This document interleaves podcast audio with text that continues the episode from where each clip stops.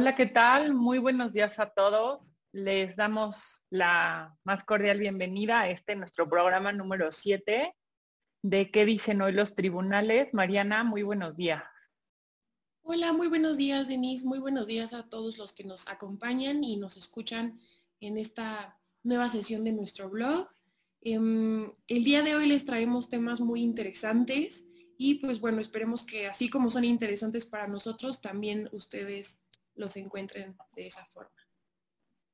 Justamente en este mes se discutió en, la Suprema Corte pues temas relevantes y que si bien tomaron varias sesiones del Pleno de la Corte su discusión, todos tienen una relación, ¿no? Y es el tema de la penalización del aborto eh, relacionado con el derecho a la vida y el derecho de objeción de conciencia de médicos y personal de salud.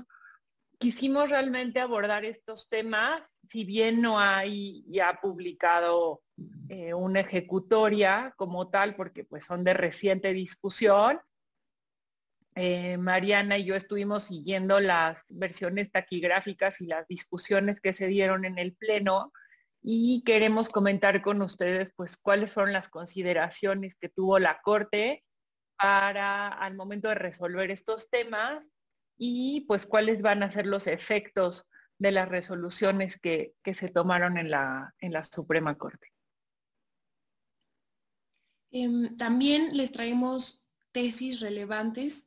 Em, dentro de estos temas vamos a ver actas, actas de visita, que refieren a todos estos procedimientos de inspección y no solamente traemos tesis respecto de una sola dependencia, sino cómo es este procedimiento ante varias, ante varias dependencias. Eh, hay un tema que hemos visto recurrentemente en las tesis de los últimos blogs, que es la pensión compensatoria en materia civil. Eh, entonces traemos un par de criterios que nos pueden servir para dilucidar cuáles son los elementos de la pensión compensatoria Em, igual tenemos em, un precedente eh, por jurisprudencia obligatorio em, nuevo emitido por la Suprema Corte respecto de eh, cuándo son nulos los honorarios pactados por los abogados por los servicios que están prestando. Eh, también como es costumbre, pues siguen saliendo criterios sobre el COVID-19 y pues bueno, son, son muy interesantes y los tenemos que poner dentro del contexto de cuándo fueron resueltos, ¿no? Porque el tema de la pandemia, el tema del COVID avanza eh, monumentalmente cada mes, cambian los criterios y pues bueno, aquí les traemos uno. Eh, igual tres criterios respecto del juicio de amparo. Muy bien, pues entonces comenzamos, Mariana. Perfecto. Pues bueno, el primer tema que les traemos es eh, esta discusión que tuvo el Pleno de la Corte sobre el aborto y el derecho a decidir. Sin duda un tema muy polémico y pues bueno, nosotros vamos a traerles los elementos jurídicos eh, sobre este tema. Eh, primero comentarles que bueno, no es la primera vez que el, Pleno de la Suprema Corte analiza este tema. ya se había analizado con dos acciones de inconstitucionalidad Em, la 146 y la 147 de 2007, es, esta acción se promovió porque en 2007 hubo una reforma em, al Código Penal de la Ciudad de México, eh, y entonces Distrito Federal, y eh, con la reforma que hubo se despenalizó por parte del legislativo el aborto hasta las 12 semanas. Entonces, en el propio Código Penal señalaban que el aborto se podía suscitar después de estas 12 semanas, no antes. Entonces, en este caso, la acción de inconstitucionalidad se promovió en contra de esta modificación legislativa. Em, aquí la pregunta que tuvo, la pregunta constitucional que tuvo que analizar la Corte es, ¿el Estado está obligado a penalizar el aborto? Em, fue muy interesante porque si nosotros vemos el contexto de cómo analizó el Pleno estas acciones de inconstitucionalidad, fue en, 2008 cuando las sesionó. Entonces estamos hablando que esto fue previo a la reforma constitucional de 2011. Entonces aquí todavía no teníamos em, como ahora lo tenemos el eje central del artículo primero constitucional que nos da la pauta para analizar todos los derechos también eh, al marco del derecho internacional, de los tratados internacionales y también muy importante eh, dentro del marco del principio pro persona. ¿No? Entonces, pues bueno, cuando se analiza esta acción de inconstitucionalidad, la Corte se limita a decir, eh, bueno, el tipo penal como se estableció en el código del Distrito Federal está, está bien formulado, cumple con todos estos eh, principios penales, em, no hay un problema competencial, sí se puede regular en el Código Penal. Entonces, vemos que hay un análisis del aborto y del derecho a decidir, más bien desde un ámbito competencial y de configuración de un tipo penal no tanto desde la perspectiva de los derechos de la mujer. Eh, sin embargo, sí se empieza a bosquejar el concepto de un bien jurídicamente tutelado respecto de em, pues el producto de la concepción, ¿no? Eso es importante porque justo este tema lo van a retomar el Pleno de la Corte en la discusión de esta acción de inconstitucionalidad eh, que les llega en 2017 respecto del Código Penal de Coahuila. En, el Código Penal de Coahuila, a contrario censo de cómo se reguló en el Distrito Federal, aquí se tipificó el aborto voluntario en todo momento. Entonces, aquí les, vamos a enseñar cómo se reguló en el Código Penal de Coahuila. Em, si pueden ver en el primer artículo, pues bueno, aquí viene eh, una regulación general del aborto y eh, posteriormente en el artículo 198, eh, pues viene acá em, eh, la regulación del aborto cuando se ha cometido em, pues en todo momento por la persona y también con la ayuda de, em, de cualquier médico, ¿no?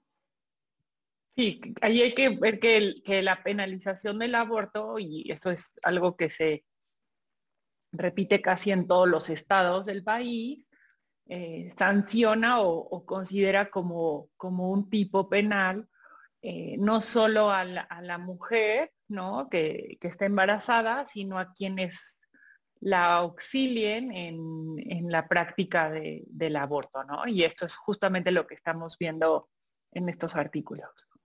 Exacto. Y ahora, em, acá está también el artículo 199, em, en donde también vemos una regulación de cuándo se excusan las penas por aborto, que bueno, sabemos que una de las formas es por eh, peligro de la mujer embarazada, eh, eh, pues por, por violación, ¿no? Hay algunos casos en donde sí se permitía dentro del Código Penal, pero pues bueno, esto era muy restringido.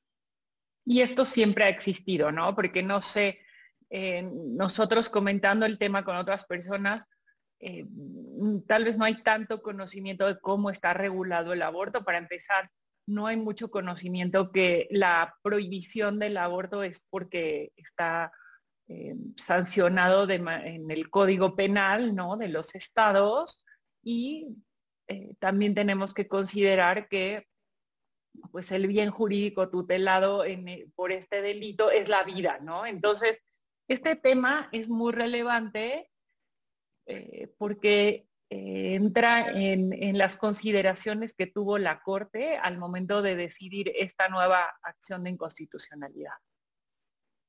Entonces, justo con lo que dice Denise, como aquí la regulación fue distinta eh, en el Código Penal, prohibiendo en todo momento el aborto, em, bueno, voluntario, em, entonces aquí la Corte se plantea una pregunta constitucional distinta. Aquí la pregunta fue, ¿es constitucional sancionar con prisión a las personas gestantes que interrumpan su embarazo y a quienes les ayuden? Em, desde esta pregunta constitucional que se plantea la Corte podemos ver eh, un, un, nuevo concepto, la introducción de un nuevo concepto, que es ya no solamente estamos diciendo que las mujeres son quienes se pueden embarazar, sino que se introduce el concepto de personas gestantes eh, y esto es con el ánimo pues de inclusión, de tener un lenguaje inclusivo y no de solo limitar a las mujeres el derecho a procrear. Bueno, entonces, ¿cómo resuelve esta pregunta la Corte? Eh, por un lado, em, elabora el derecho a decidir. Reconoce que existe un derecho a decidir de todas las personas con capacidad de gestar. Este derecho, ¿de dónde sale? ¿no? Eh, la base que tiene este derecho es en la dignidad humana, autonomía, libre desarrollo de la personalidad, vida privada, igualdad jurídica, libertad reproductiva. Con base en todos estos principios y derechos eh, que se encuentran en la Constitución Federal y también en los tratados internacionales, es que el Pleno de la Corte va formando este derecho a decidir. Em, y por el otro lado, eh, también se hace esta pregunta constitucional de, bueno, em, si bien están por un lado estos derechos de las personas con capacidad de gestar, ¿qué hay del otro lado? Eh, y esta es una pregunta jurídica también muy importante porque como sabemos en la Constitución Federal no se prevé como tal el derecho a la vida, ¿no? Entonces, eh, incluso eh, México en tratados internacionales ha establecido reservas respecto de cuándo inicia el derecho a la vida. nuestro país no, no ha establecido cuándo inicia. Y esto se debe a que incluso no hay consenso científico respecto de este tema, ¿no? Entonces, em, la Corte determina que aun cuando no se puede determinar la, cuándo inicia la vida, sí debe de existir una protección a este eh, feto, embrión, a este producto de la gestación. Y esta protección em, se debe a un interés del Estado de protegerlo progresivamente, es decir, como conforme va evolucionando y conforme va teniendo una mayor viabilidad y un mayor potencial de convertirse en persona, es decir, de nacer.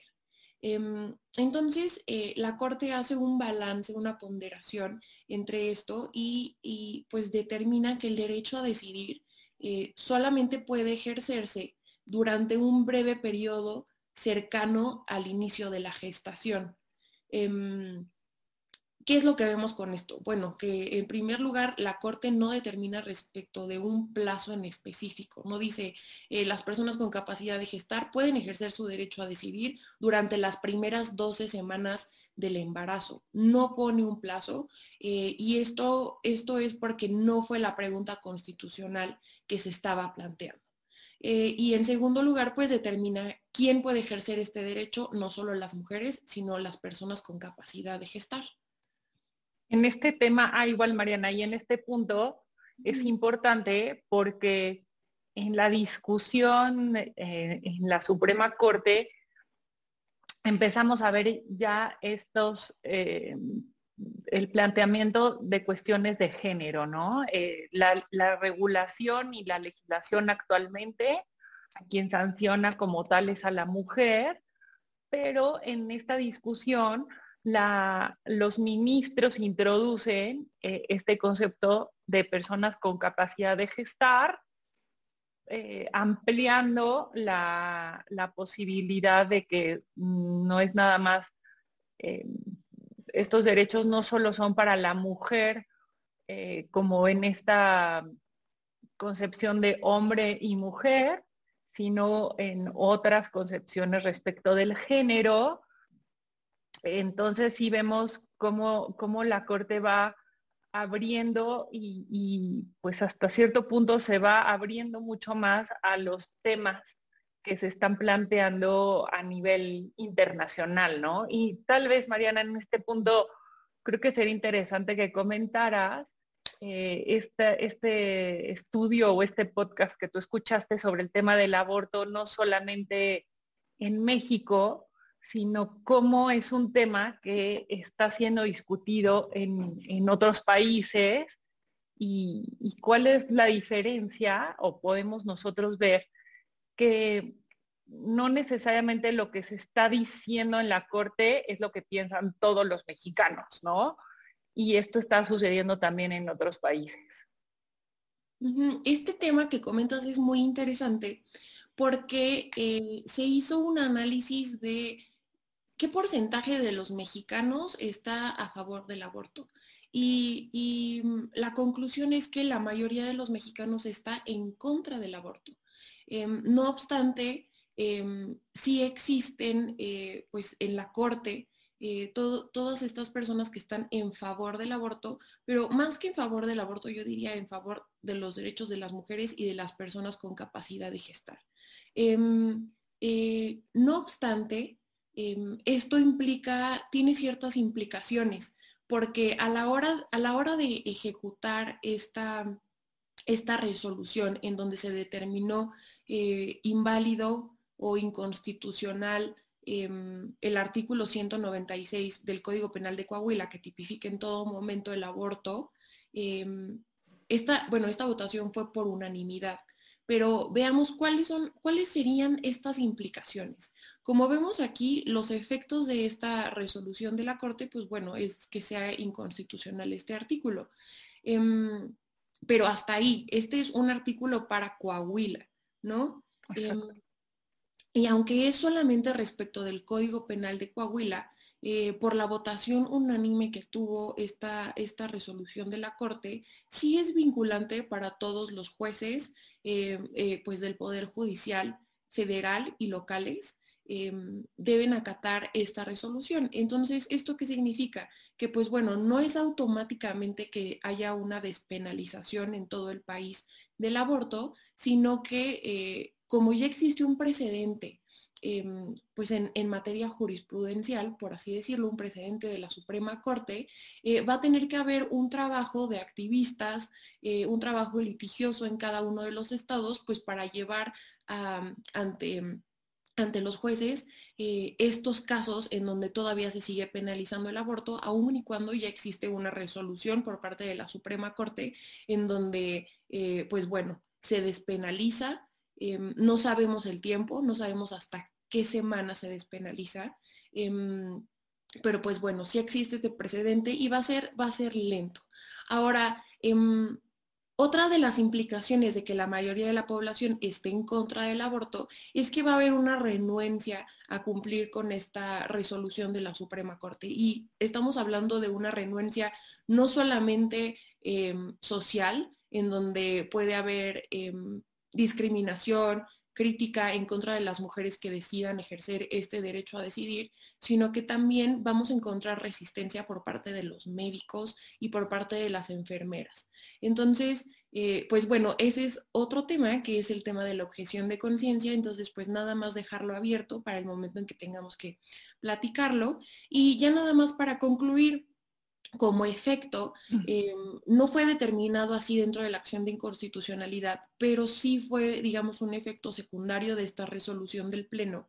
Eh, la Secretaría de Gobernación emitió un acuerdo en donde comunicó que se estaban identificando a todas las personas a nivel nacional, es decir, en todos los estados de la República que estuvieran siendo procesadas o sentenciadas por un delito de aborto, ¿no? de interrupción del embarazo y también de aquellas personas que em, eh, pues les hubieran ayudado a abortar. Em, y se estaba trabajando en su liberación. Entonces, como, como vemos, esta resolución de la Corte sí está desencadenando pues una ola, una ola jurídica y también una ola en donde todos en nuestras casas, en nuestras familias, estamos comentando este tema. Entonces también se está abriendo este tema y pues bueno, incluso aquí estamos explorando los alcances de cada uno de estos, de estos derechos. Sí, y en este punto nada más quisiera hacer énfasis en, el tema de los efectos o la trascendencia de, de esta decisión de la Corte. Como fue planteada respecto del Código de Penal de Coahuila, lo que invalida es eh, la penalización del aborto en este estado. ¿Qué sucede en los demás estados? Eh, actualmente solo son cuatro estados en los que no está penalizado el aborto, entre ellos la Ciudad de México, eh, Oaxaca, pero ¿qué sucede en todos los demás estados?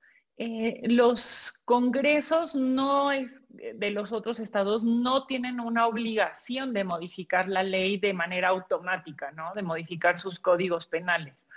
Pero sí, eh, por ejemplo, una mujer que se ubique en otro estado de la República y que quisiera eh, poder realizar un aborto de manera voluntaria, tendría que acudir al juicio de amparo para solicitar que un juez eh, aplique este criterio de la Suprema Corte de, Justicia respecto de eh, la penalización del aborto en ese estado. Y como los jueces de todo el país ahora están obligados por este criterio, el resultado de, este amparo, pues ya lo conocemos, ¿no? Sería el declarar la invalidez de, ese artículo, pero solo respecto de la persona que lo haya presentado. Entonces, eso es lo que podemos esperar. Eso será lo que, lo que estaremos seguramente viendo en un futuro y probablemente eh, ya como a un nivel de efectos más generales podrían llegar a presentarse otras acciones de inconstitucionalidad, pero bueno, esto mm, implicaría que se modificaran las normas, ¿no? No pueden presentarse acciones de inconstitucionalidad en todo momento. Entonces, como decía Mariana, pues será un proceso eh, lento, pero pues también irá de la mano con la, la actividad de las organizaciones sociales y de grupos en los diferentes estados. Sin lugar a duda, esta resolución pone el tema sobre la mesa y obligará a los congresos estatales a tomar una postura sobre el tema. Exacto. Em, y bueno, pues únicamente comentar que eh, en Estados Unidos, justo en Texas, se acaba de aprobar una ley em, en contra, en contra de este criterio, ¿no? Digamos que aquí lo que se está eh, prohibiendo es el aborto de las mujeres. Digamos, esta, esta nueva ley que hay en Texas va en contra de los criterios que se han establecido en favor del derecho a decidir de las mujeres y que ya existían desde hace muchos años en Estados Unidos. Em, y tiene una configuración un tanto particular em, porque ha logrado esquivar este esta revisión judicial en la Corte de Estados Unidos.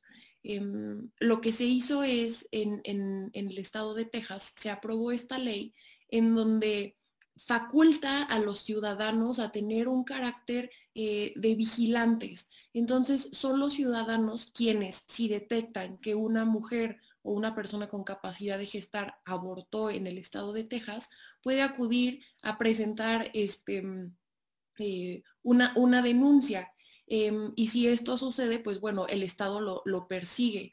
Eh, y la configuración de esta, de esta, ley de Texas, pues bueno, ha sido, ha sido eh, digamos, una sorpresa, porque la Suprema Corte de Estados Unidos, cuando analizó este tema, no logró meterse al fondo en tanto no se trataba de obligaciones impuestas a servidores públicos del estado de Texas. Se tratan de personas a las que se les incentiva, pues bueno, a denunciar este tipo de prácticas y que sin duda atenta contra los derechos de las mujeres y contra todo este criterio que, forma esta resolución Roe versus Wade en Estados Unidos, que pues bueno, es un emblema del derecho a las mujeres a decidir y que pues sin duda será analizado posteriormente cuando precisamente haya un caso de una mujer que sea denunciada por abortar en, Texas. Y bueno, también preguntarnos a largo plazo si en México se va a permitir y en Estados Unidos, en Texas no se permite, pues bueno, podemos estar hablando de que en un par de años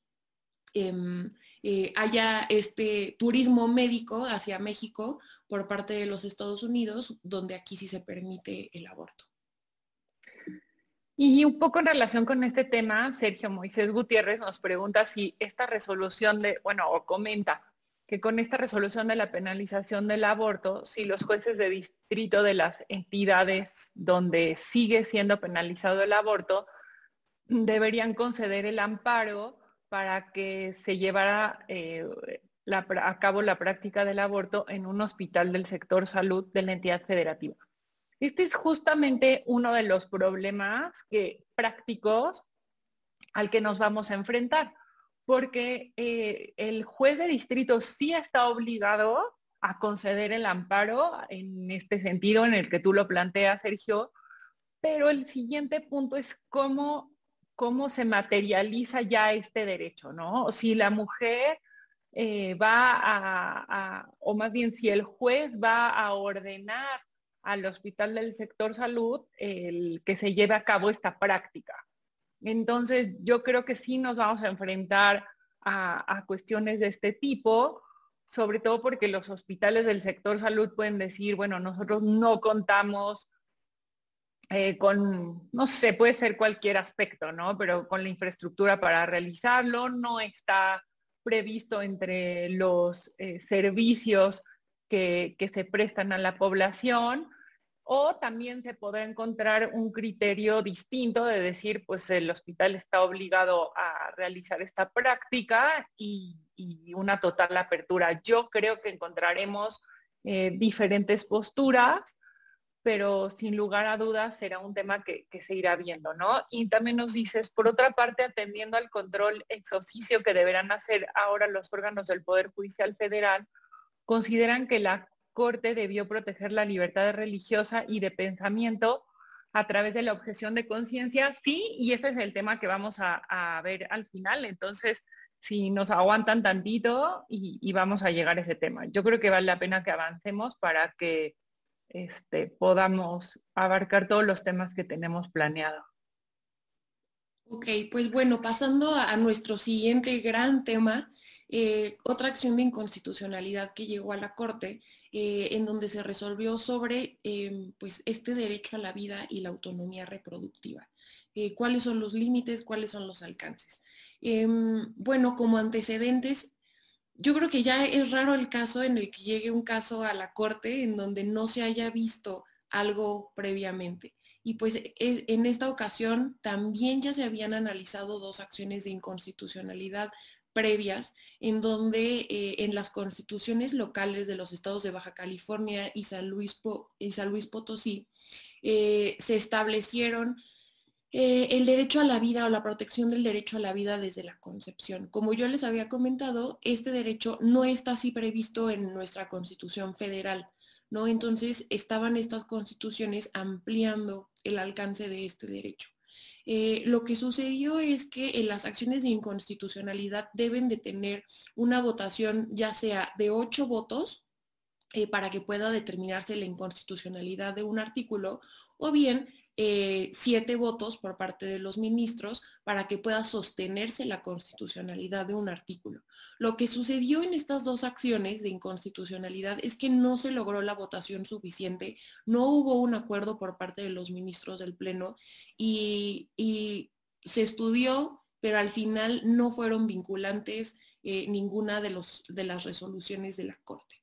Em, el único tema en el que sí estuvieron de acuerdo los ministros y que es relevante comentárselos porque después se retoma en esta acción, es que el concepto de persona en nuestro marco jurídico está vinculado con el que la persona haya nacido. Entonces, pues bueno, se los dejo ahí como, como un, tema que vamos a retomar. Entonces, em, eh, pues bueno, llega en 2018 una reforma a la constitución de Sinaloa Em, en la Constitución de Sinaloa se estableció en el artículo cuarto, bis A, em, que el Estado tutela el derecho a la vida desde el momento en que un individuo es concebido. Entra bajo la protección de la ley correspondiente hasta su muerte, respetando en todo momento la dignidad de las personas. Eh, el problema o lo que se, después se analiza en esta acción con este artículo es que el Estado tutela el derecho a la vida desde el momento en que un individuo es concebido. Entonces, eh, pues bueno, estamos otra vez frente a la misma problemática de las constituciones de Baja California y San Luis Potosí.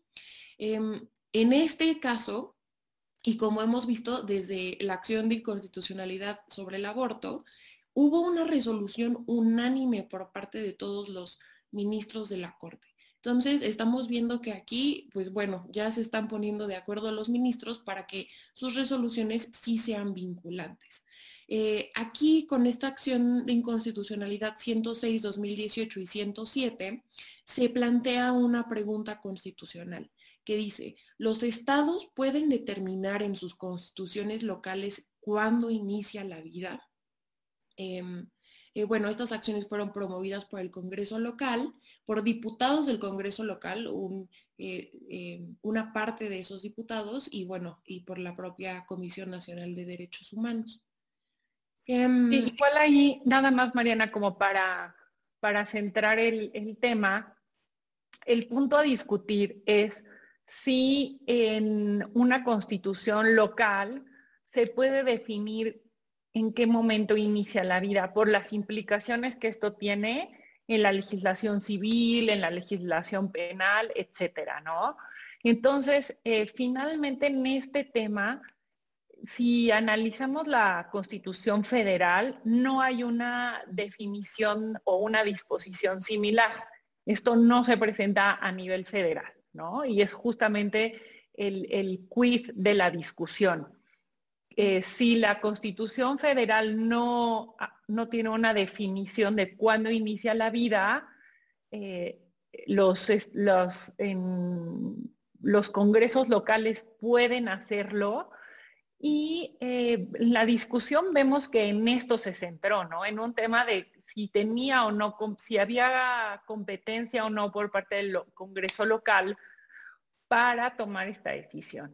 Pero eh, si nos vamos un poco más a fondo por lo que hace a los derechos que están en juego, sí podemos observar que esta decisión de la Corte va completamente de la mano respecto de lo que se decidió eh, por lo que hace al aborto, ¿no? O sea, no podríamos entender o sostener eh, de una manera lógica la, la primer resolución que hubo sobre el aborto si al mismo tiempo pudiéramos concebir o, esperaríamos que la Corte sostuviera que sí se puede definir cuándo inicia la vida, ¿no? Entonces, eh, más allá del tema competencial, pues esto va de la mano en, esta concepción que está eh, presentando la Corte sobre la definición del inicio de la vida, ¿no? Y al final es un poco dejarlo abierto, no, no llegar a una conclusión sobre cuándo da inicio la vida. En lo que sí concluye es que conforme va avanzando eh, el embarazo, el producto de la concepción debe recibir una mayor protección. Creo que en ese es el punto en donde sí hay un acuerdo, pero no, eh, no, no tenemos a nivel nacional y sobre todo pues a partir de esta resolución de la Corte, cuando jurídicamente se considera que eh, inicia la vida, ¿no? Y entonces ahora sí, eh, Mariana nos va a ayudar con platicarnos cuáles fueron los, los derechos en juego y a qué se llegó con esta resolución. Sí, justo como, como lo comentabas, hay una réplica entre los derechos que están en juego, así como estaban en el derecho a decidir, también aquí se trata de los mismos derechos. Eh, tenemos por un lado este interés del Estado de proteger la vida del producto de la concepción. Si vemos ya estamos retomando este concepto por segunda ocasión. Em, y también determinar que el feto y el embrión son bienes constitucionalmente relevantes que deben protegerse. ¿Por qué no se les da una titularidad de un derecho y, se les determina como bienes constitucionalmente relevantes? Em, eh, la realidad es que el concepto de derecho y su titularidad está vinculado a la persona. Eh, y como nuestro marco jurídico determina que es persona quien ya nació, eh, si revisamos nuestros códigos civiles, hay una diferencia entre el concebido no nacido, eh, el naciturus, em, se hace una, una, tiene un, existe una terminología distinta para los no nacidos y para las personas. Entonces, aquí por eso vemos que no se le determina como tal el derecho de un feto y de un embrión, sino más bien eh, su relevancia constitucional y vinculado a este interés que tiene el Estado en proteger en proteger la vida del producto de la concepción. Y eh, como decía Denise, este, este interés es gradual. Em, por el otro lado, tenemos este derecho a decidir y la autonomía reproductiva y de igual forma este otro concepto que se retoma de las personas con capacidad de gestar.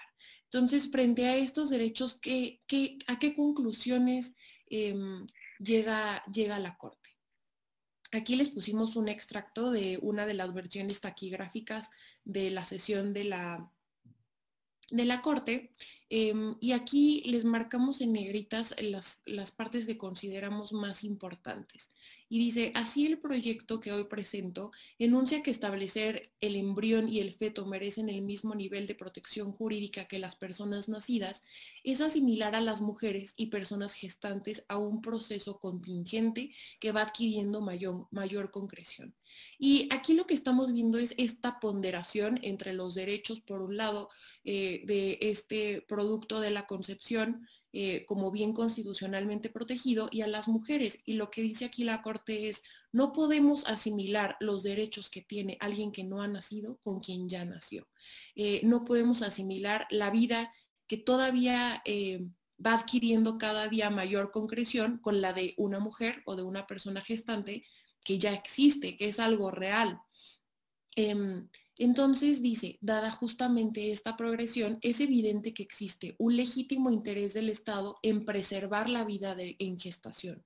Por ello es claro que el embrión y el feto deben ser reconocidos como bienes constitucionalmente relevantes y deben protegerse de acuerdo con esa dignidad y carácter. Sin embargo, su protección no puede competir plena e incondicionalmente con la de las personas nacidas.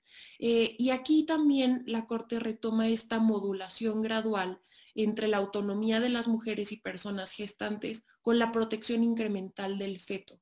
Em, esta modulación gradual también se vio en la acción de inconstitucionalidad 148-2017, que es la del aborto que comentamos al inicio. Em, aquí se retoma, digamos, esta, este modelo de ponderación eh, en donde se determina que eh, siempre y cuando se respete. ¡Ay! Perdónenme.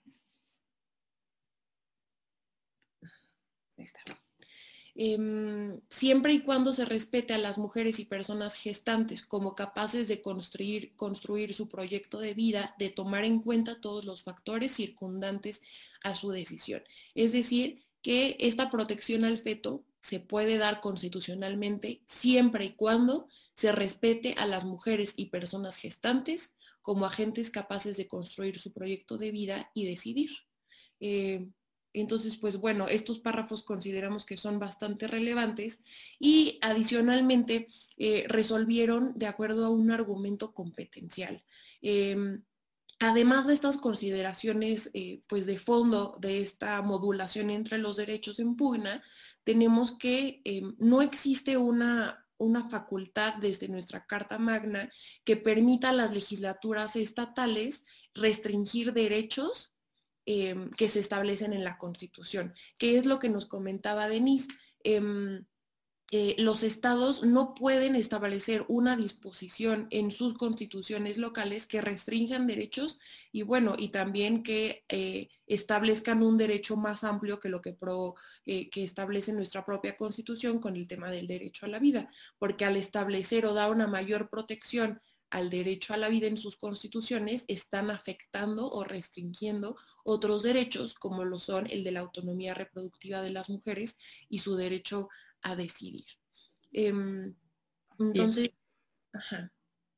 Igual, Mariana, para aprovechar que nos hace dos comentarios este, Sergio Moisés Gutiérrez, y creo que con esto podríamos como este, cerrar este, este, estos dos temas, pues nos dice que en la Convención Americana de Derechos Humanos sí se protege la vida desde la concepción y nos dice, atendiendo a la interpretación conforme, ¿no creen que los ministros pudieron evaluar este argumento?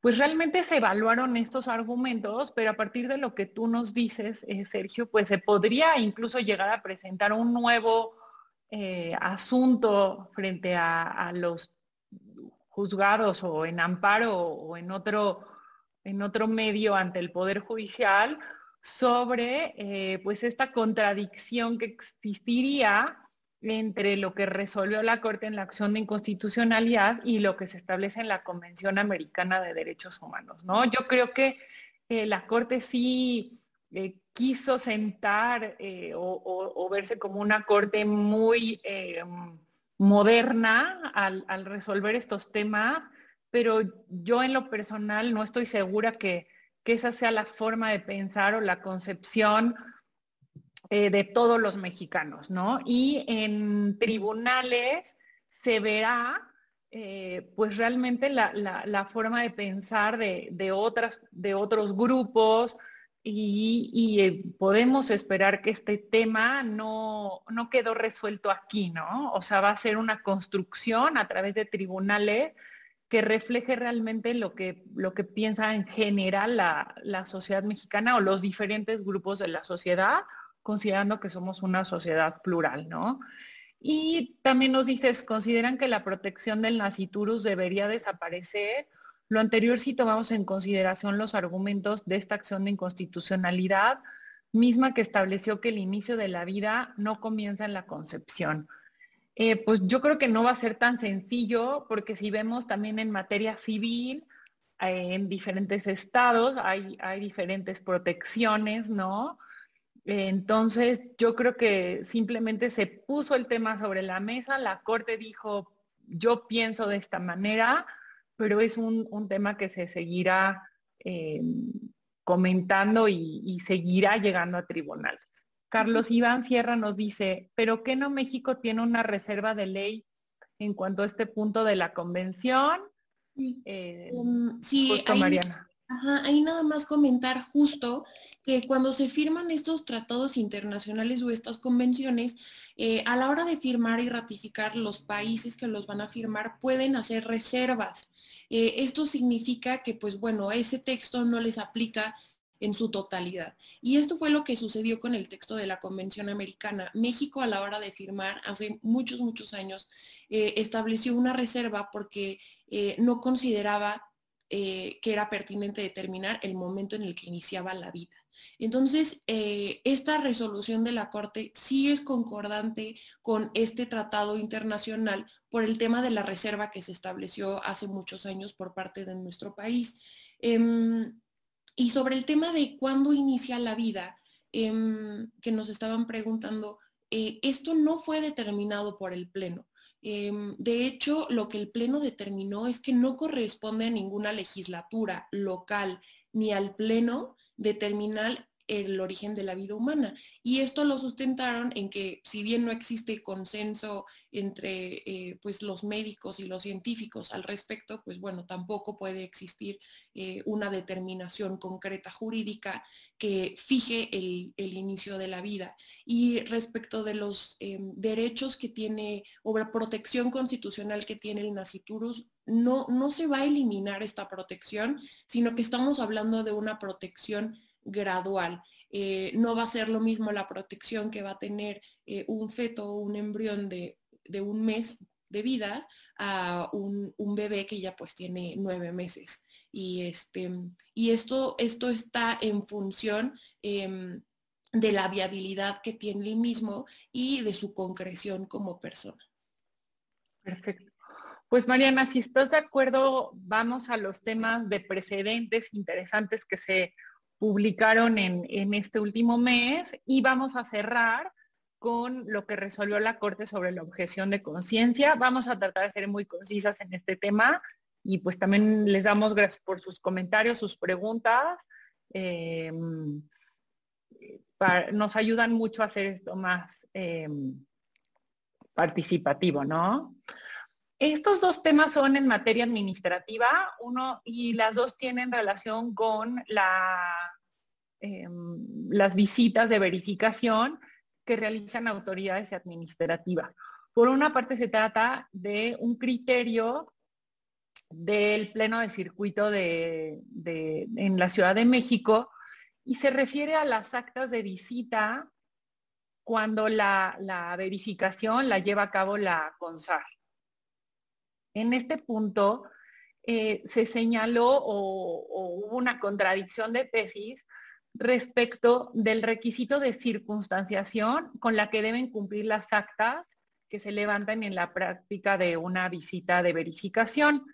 Y el, mm, el punto como a definir era si eh, al momento de que los eh, inspectores de la CONSAR asentaran en las actas de visita dos cuestiones muy específicas, ¿no? Era el nombre y cargo de los servidores públicos, así como eh, los oficios de comisión y las credenciales de identificación. Recuerden que un em, aspecto que ya ha quedado muy definido por parte del Poder Judicial es que las uno de los requisitos de circunstanciación que deben cumplir las, eh, se deben de cumplir en las actas de visita es que en ellas se establezca o se asiente el nombre de los servidores públicos, su cargo, pero también eh, los oficios en el que fueron comisionados para eh, poder llevar a cabo las visitas. Y sobre todo todo esto lleva una cadena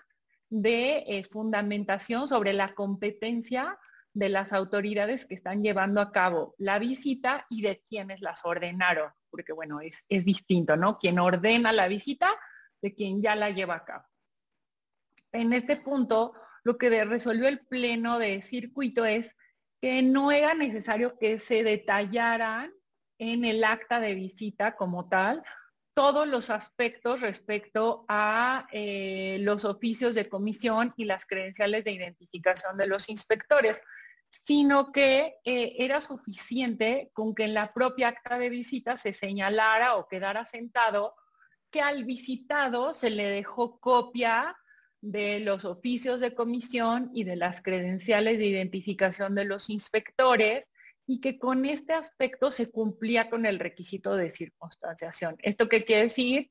Que no era necesario reproducir en el acta todos y cada uno de los datos que están asentados en las credenciales y en los oficios de comisión, sino que era suficiente para eh, cumplir con este requisito constitucional, el que se dijera que ya se habían sido entregados estos documentos al visitado, ¿no? Entonces, estos, esto presente nos lo consideramos interesante porque eh, puede ser aplicado a otras visitas de verificación que realicen autoridades distintas a la CONSAR.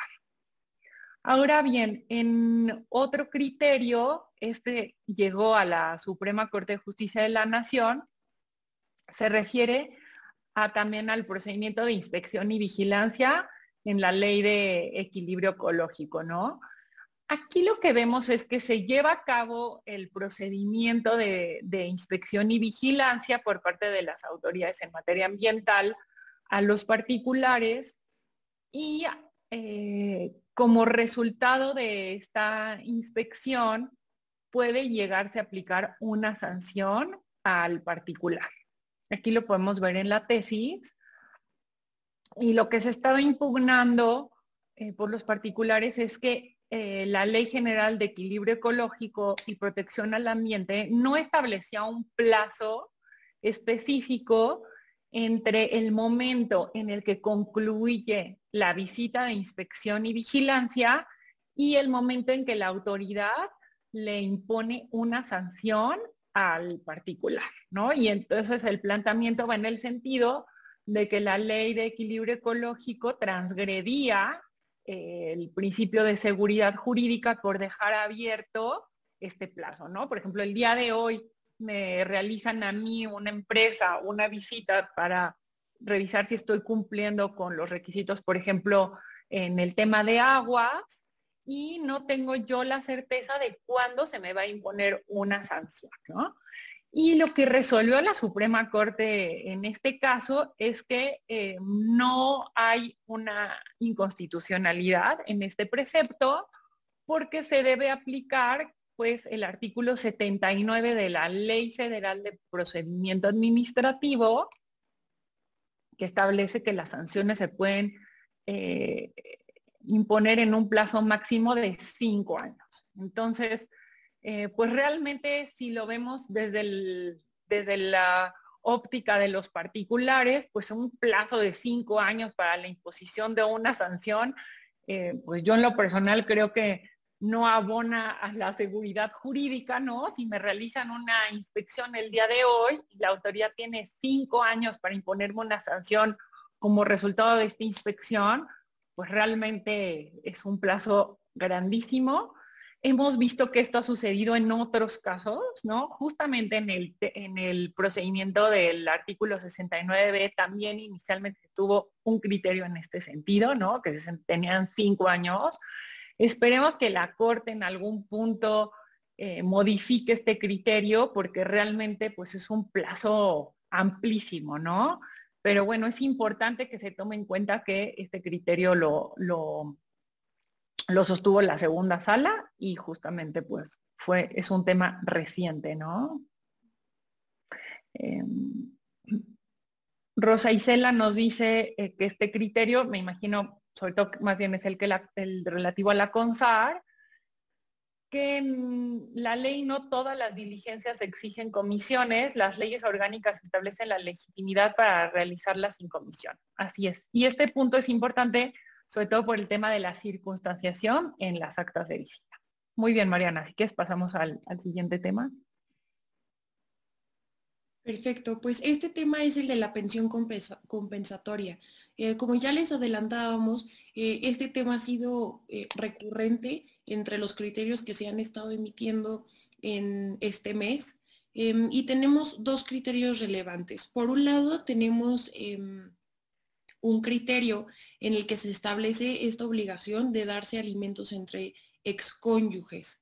Em, como podemos ver aquí en este criterio, eh, se determinó que aun cuando en la legislación, en el Código del Estado de Campeche no se regule expresamente la figura de la, compensa, de la pensión compensatoria, eh, esta, esta obligación o esta figura se sustenta en la obligación de los cónyuges de darse alimentos y de procurar su subsistencia después de que se haya decretado el divorcio. Eh, entonces, pues bueno, es interesante cómo se elaboró esta, esta figura de la pensión compensatoria, aun y cuando no encontraba un sustento expreso en la legislación del Estado de Campeche. Em, y pues bueno, en, esta tesis se determinó que eh, debían encontrarse unos elementos eh, bases para que pudiera existir esta pensión compensatoria. Eh, y esto es que existiera una mayor dedicación al hogar por parte de uno de los excónyuges y un costo de oportunidad que se viera reflejado en el patrimonio notoriamente inferior de ese excónyuge. Em, este fue el primer criterio y pues bueno, tenemos un segundo criterio que se emitió al respecto eh, por parte de la Suprema Corte y en este segundo criterio em, eh, se determina cómo establecer o cómo calcular la pensión compensatoria con base en una perspectiva de género. Entonces, eh, en este criterio podemos ver em, que se establece como, como presupuesto de, esta, de esta figura que exista un desequilibrio económico entre los cónyuges, ¿no? Al momento de disolverse el vínculo matrimonial. Em, y establece que esta pensión compensatoria no solamente es aplicable para excónyuges, sino que también es aplicable para exconcubinos, en tanto tienen el mismo derecho a percibir alimentos en los mismos términos que los excónyuges. Em, y añade dos elementos. Establece que em, deben tomarse en cuenta para que esta pensión sea digamos, completa y con perspectiva de género, debe cubrir o tomar en cuenta dos elementos. Uno de ellos es que tenga un carácter resarcitorio y el segundo de ellos es que tenga un carácter asistencial. En esta parte de la tesis podemos ver que el carácter resarcitorio refiere a, digamos, solventar esos perjuicios ocasionados a una de, los cónyuges o de, los concubinos por haberse dedicado preponderantemente al hogar. Es decir, que hayan tenido pérdidas económicas por no haber ejercido su profesión o por no haberse dedicado a una actividad remunerada. Em, eh, y también aquellos derivados del costo de oportunidad. Es decir, después de pasar en casa una década, regresar al mercado laboral, pues sí se traduce en un impedimento de formación o de capacitación eh, profesional. Eh, y por su parte, este elemento o este carácter asistencial de la pensión compensatoria refiere a eh, solventar la falta de ingresos que podría tener uno de los excónyuges em, por carecer de una fuente laboral que le permitan subsistir o bien aun y cuando tuviera eh, una fuente laboral, esta sea insuficiente para satisfacer sus necesidades más básicas. Entonces, como podemos ver, esta, esta figura de la compensación, bueno, de la pensión compensatoria, está basado en un presupuesto, que es la desventaja económica y el costo de oportunidad de uno de los excónyuges o exconcubinos. Y vamos a comentar eh, otros dos, eh, otros temas. Estos son respecto del juicio de amparo. Y bueno, en primer término, el, primer criterio se, planteó ante la Corte si, eh, por ejemplo, vamos a decir, el quejoso presenta recurso de revisión en contra de una sentencia, ¿no? y, presenta eh, amparo en revisión, si posteriormente podía también eh, el mismo quejoso presentar revisión adhesiva por lo que hacía a la parte de la sentencia que le favorecía con el objetivo de que quedara firme, ¿no? Y este criterio que se definió, que es aplicable en general a la materia de amparo, eh, la Suprema Corte señaló que sí era, em, igual ahorita vemos el precedente, que no hay ninguna limitación o restricción para que la parte en el juicio presente los, dos eh, recursos, tanto la revisión, el recurso de revisión en lo principal como la revisión adhesiva. Este criterio consideramos que es relevante, es una jurisprudencia de pleno y bueno, la justificación que señala la Corte es, bueno, no hay una limitación expresa en la ley para hacerlo. Y por otra parte, pues se logra como una optimización en el derecho a la tutela judicial efectiva. Les recomendamos mucho que revisen este precedente porque es muy relevante para el tema de la práctica del amparo. En el segundo eh, criterio se planteó cuáles eran los efectos de que la, vamos a decir también el particular que presenta recurso de queja eh, en, el curso de un juicio de amparo, si posteriormente se desiste de la misma, ¿no?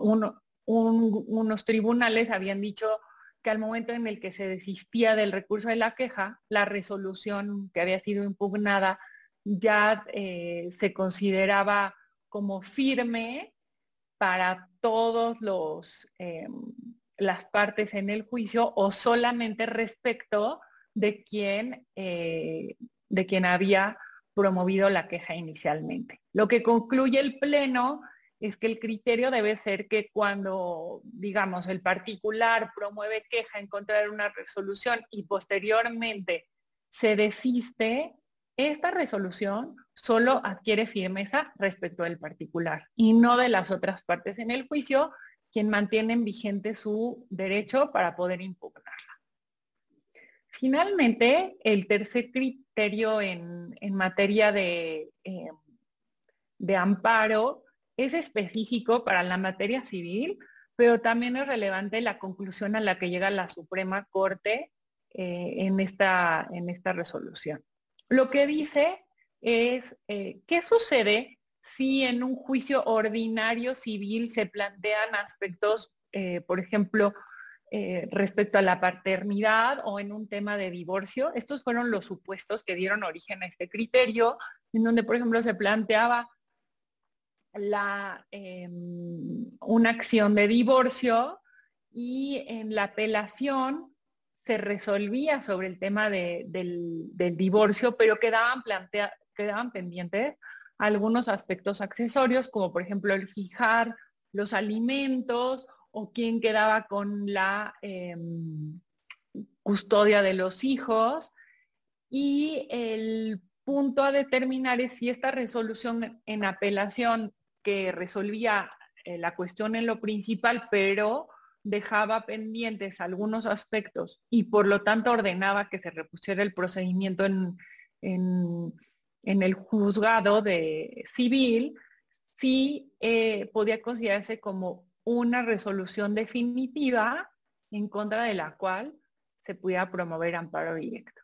Lo que se resolvió en la primera sala de la Suprema Corte fue decir que en este tipo de supuestos no se puede considerar que se tenga una resolución definitiva y por lo tanto no podrá promoverse amparo directo. Entonces, estos tres precedentes son relevantes porque resuelven cuestiones que si bien son muy de la práctica del amparo, eh, pues se, formuló o se llegó a criterios de jurisprudencia que, son eh, aplicables en todo momento.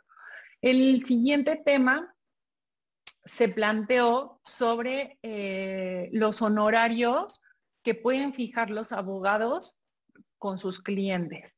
Aquí esto se dio respecto de la legislación de la Ciudad de México en la que se establece en materia civil que los abogados no podrán adquirir los bienes de sus clientes o tampoco pueden ceder derechos que tengan respecto de estos bienes.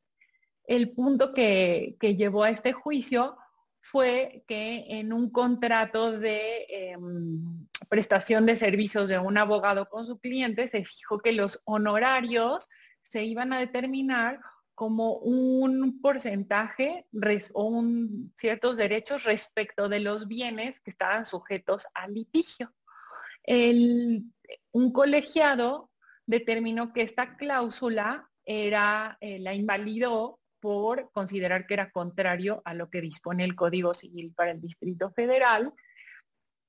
Y el asunto llegó a la Corte porque, bueno, no, no lo dice de manera expresa, pero los abogados plantearon que esta, esta eh, prohibición que establece el Código Civil de la Ciudad de México vulneraba los derechos a la igualdad y a la no discriminación por establecer una disposición expresa o una prohibición expresa para los abogados, ¿no? Respecto de cómo podían fijar sus honorarios. Lo que resolvió la Corte fue que esta disposición no eh, vulneraba derechos a la igualdad o a la no discriminación. Esto es, es válido la limitación que establece el Código Civil para el Distrito Federal en el sentido de limitar cómo se pueden em, eh, disponer de los bienes que están siendo objeto de un litigio y lo que sostuvo la primera sala también de la Suprema Corte es que lo que busca esta disposición es proteger a los clientes respecto de un posible abuso que pudieran cometer los abogados al momento de fijar los honorarios eh, como resultado de un juicio. ¿no? este criterio también eh, es jurisprudencia de precedente obligatorio, así que si bien se refiere a, o, el tema que dio lugar a este criterio es la legislación de la Ciudad de México, se puede considerar que los razonamientos que realiza la primera sala son aplicables o son obligatorios para todos los jueces del país. Así que si en caso que hubiera una disposición similar en otro estado, pues mantendría la misma suerte que lo que ya se pronunció la Corte en este supuesto. Nos quedan, este, pues ya no nos queda tiempo.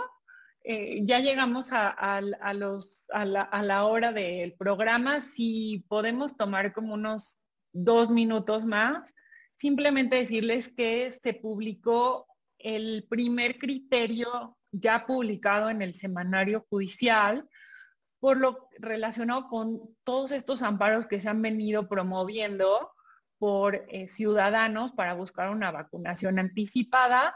Este asunto se resolvió en marzo de este año, que realmente estábamos iniciando ¿no? con la vacunación por COVID y en este criterio se niega, se señala que se niega como esta em, solicitud de, lograr una vacunación anticipada. Si quieren este, vemos ahorita rapidísimo nada más enseñarles el precedente, pero bueno, es importante que ustedes sepan que ya hubo una publicación en el semanario sobre este tema que no refleja lo que se ha estado resolviendo a nivel nacional, porque sabemos justamente que en esta semana se empezaron a vacunar a niños que no estaban previstos eh, ya en la política nacional de vacunación, pero quien le interesa el tema, pues es un, dos precedentes que se refieren a, este tema y, que seguramente seguiremos viendo otros precedentes. Sabemos que hay siempre como tarda, ¿no? O sea, este asunto se resuelve en marzo y el precedente lo estamos viendo hasta ahora, en, bueno, la última semana de, de septiembre, pero es importante ir considerando cuáles han sido los elementos que se han tomado en cuenta para negar o conceder la suspensión en estos amparos. Y Mariana, no sé si en dos minutos pudieras tú resumir nada más el tema de la objeción de conciencia sin que nos vayamos como muy, este, muy lejos, sino simplemente plantear de qué se trata y qué resolvió la Corte. Claro, este, les comentamos entonces brevemente la objeción de conciencia. Em, pues bueno, esta acción de inconstitucionalidad llegó por em, una reforma que hubo a la Ley General de Salud en el que se estableció esta objeción de conciencia. Em, aquí podemos ver cómo, cómo este, fue establecido en 2018 y, y, pues bueno, como podemos ver, se estableció como esta esta facultad para el personal médico y de enfermería del Sistema Nacional de Salud eh, que les permite excusarse de participar en prestar servicios de salud em, eh, siempre y cuando em, no se ponga en riesgo la vida del paciente o bien no se trate de una urgencia médica. Digamos que se les dio este, este derecho al personal médico y de enfermería eh, excepto en estas dos situaciones. Y pues bueno, también se plantearon sus respectivos transitorios, eh, señalando que la Secretaría de Salud debería de emitir en 90 días, si, seguidos a la publicación de este artículo en el diario oficial, disposiciones y lineamientos para que se pudiera ejercer este derecho.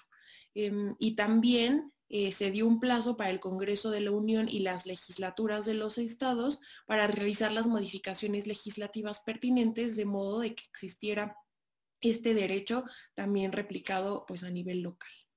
Em, entonces, pues bueno, em, una de las preguntas importantes es, ¿de, qué estamos hablando? Se trata de la objeción de conciencia, ¿qué es? ¿Es un derecho legal? Eh, ¿Es un derecho constitucional? ¿Qué es? ¿Frente a qué estamos? Eh, y esto es importante determinarlo, pues bueno, para a la hora de hacer la ponderación en la acción de inconstitucionalidad. Entonces, la pregunta constitucional que se plantea el Pleno de la Corte en esta acción es, eh, ¿la regulación de la objeción de conciencia en la Ley General de Salud es constitucional?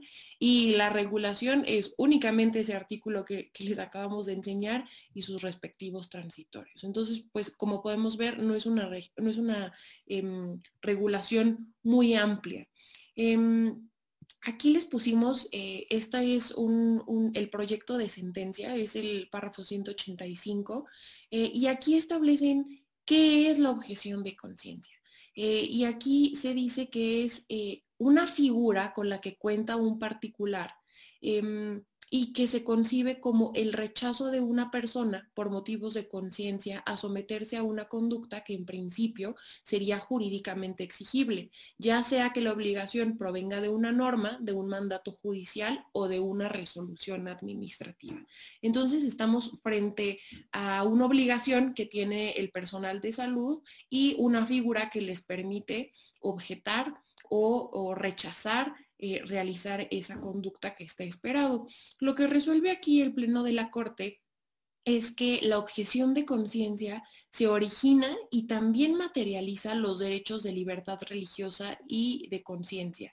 Establece que no se trata de un derecho autónomo general, eh, pero sí es una forma de concretar o de llevar a cabo estos dos derechos, ¿no? Eh, de libertad religiosa y de conciencia.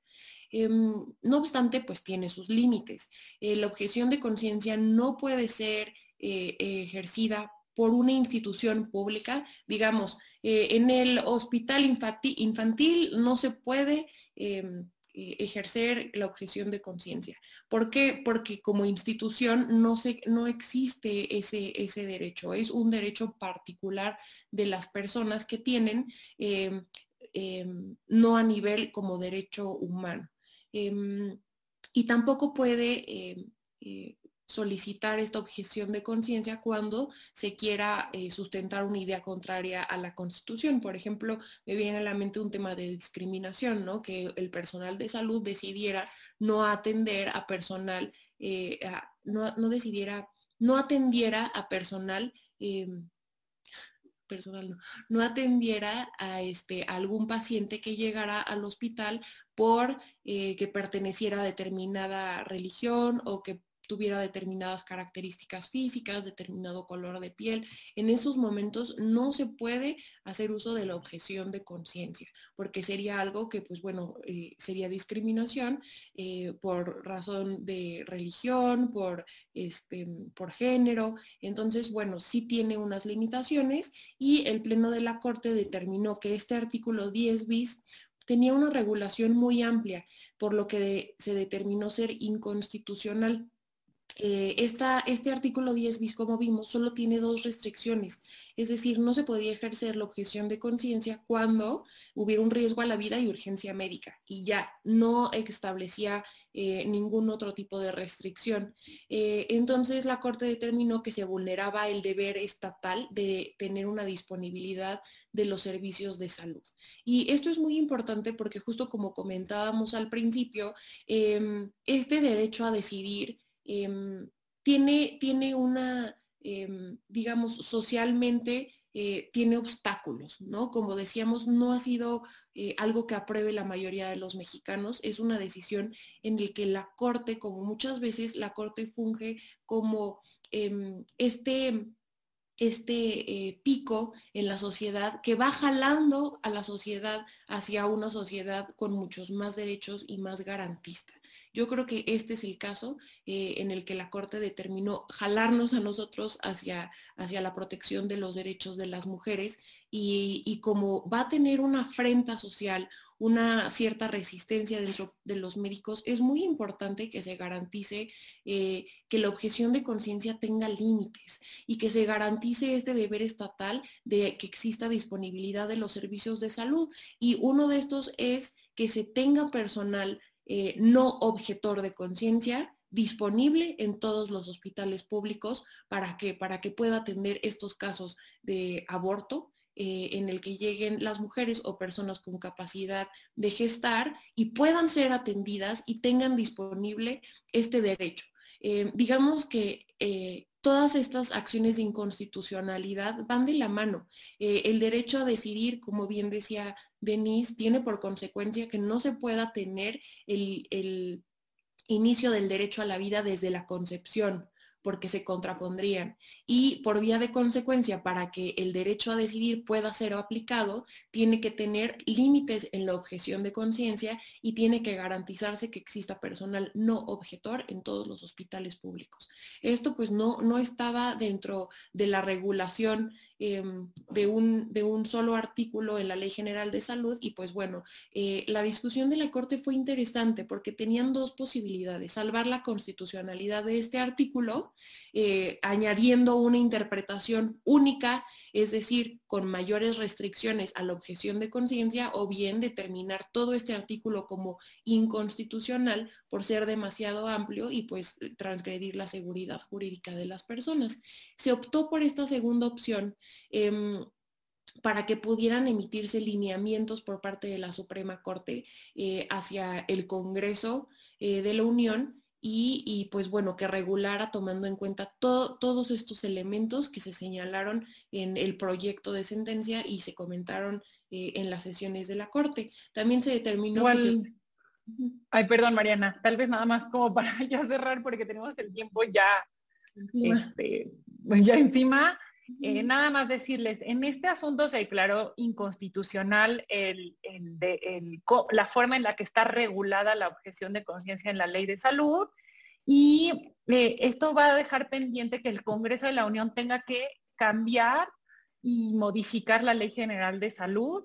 La Corte dijo que va a emitir unos lineamientos que buscará que sean tomados en cuenta por el Congreso de la Unión al, al, al eh, regular nuevamente el derecho, pero sí creemos que esto, este tema se quedó como en un tema de una gran inseguridad jurídica porque se declaró inválido el artículo por eh, la forma en la que estaba regulado, no así el derecho como tal de la objeción de conciencia. Entonces, bueno, esperaremos, ojalá que en, este mes que nos queda de aquí al siguiente programa se hayan ya publicado estas ejecutorias y tengamos más idea de, cómo va a quedar el tema. Eh, les agradecemos mucho que hayan estado con nosotros.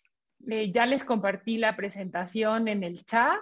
Si quisieran eh, que se las enviemos por correo, tienen ahí este, nuestro correo del blog de tribunales. Y pues les damos las gracias y los esperamos el siguiente mes. Ya retomamos como nuestra fecha que será el primer viernes de cada mes y así nos mantendremos para por lo que sigue del año en noviembre y en diciembre. Muchas gracias a todos. Este, y nos dio un gusto compartir estos temas con ustedes. Gracias por su participación. Hasta luego. Gracias, hasta luego.